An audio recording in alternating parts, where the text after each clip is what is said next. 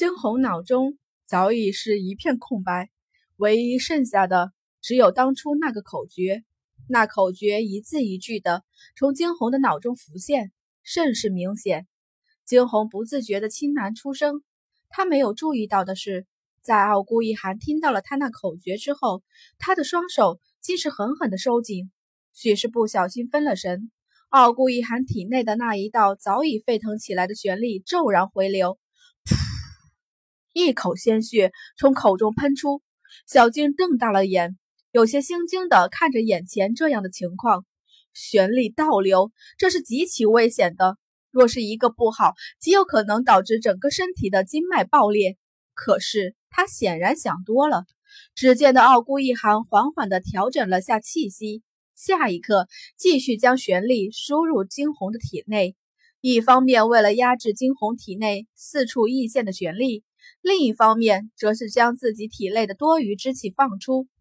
山林中四处一片寂静，甚至连鸟叫声都不敢传来。两个高手的进阶，这过程杀伤力极大。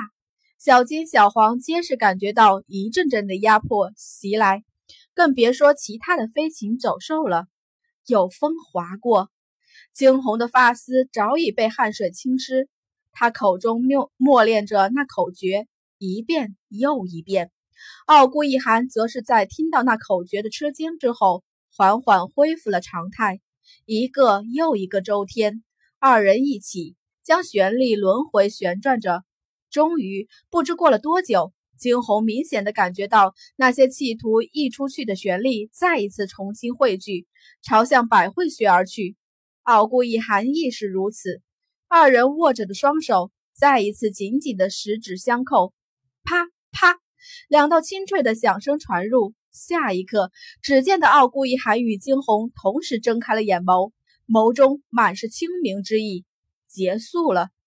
惊鸿睁开眸子，眸中划过了无尽的喜意。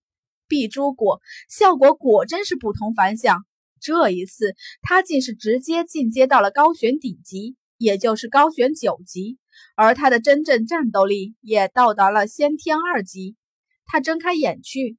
却是看得面色微微泛白的傲孤一寒，伸出手去，这才发现自己的指尖处满是鲜血。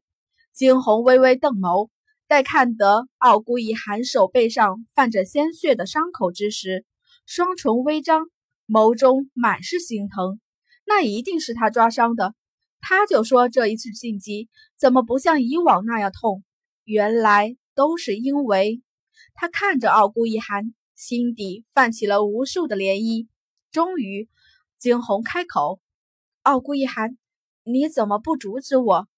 傲孤一寒却是唇角微微勾起，他伸出手，用修长的手指扒开了惊鸿落下的发丝。傻瓜，那样的情况下怎么阻止你？再说，为你疼也是种幸福。惊鸿微微一愣，终于，他轻摇着头。语气中尽是无奈，这个傻瓜呀，总是带给他这么多的感动。傲孤一寒，你再这样，我怕我真的离不开你了。他伸出手去抚上了他手背的几个伤口。傲孤一寒见此，却只是伸出另一只手，长臂一挥，将他直接抱入怀中。他甚是霸道的开口，语气中甚至带着几丝警告的意味：“你敢离开我试试？”风缓缓的吹过，落下一地的树叶。这一刻，安详而又美好。夕阳拉长了他们的身影，二人缓缓的靠坐在一边，反思这一刻便是天长地久。若是能够一辈子都这样，那该有多好！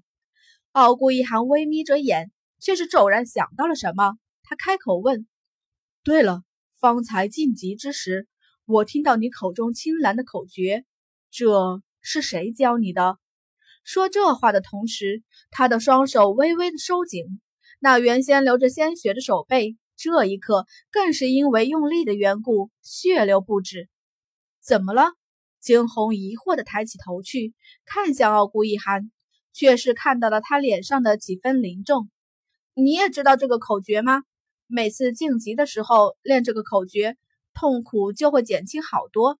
事实证明，恋爱中的女人总是少根筋，不管再厉害的人都是如此。傲孤一寒先是一愣，随即却是微微一勾唇，只是那眼底的几分异样，却是出卖了他此刻的情绪。没有，只是觉得有些熟悉。是哪位高人教你的？金红也没有多想，直接应道：“不是什么高人教的，这口诀在我当初开封，在我当初开封寒刃之后，嗯，就莫名其妙的出现在了我脑中。”傲孤一寒脸上的笑容僵硬了下来。是吗？惊鸿却是转过身去。你要学吗？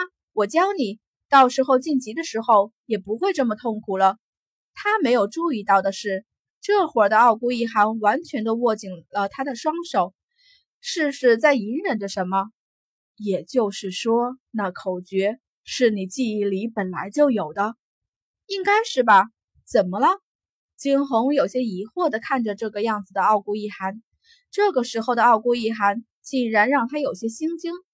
只是那口诀的确是这样，没错，没有任何人教，就这样直接出现了他的，就这样直接出现在了他的脑中。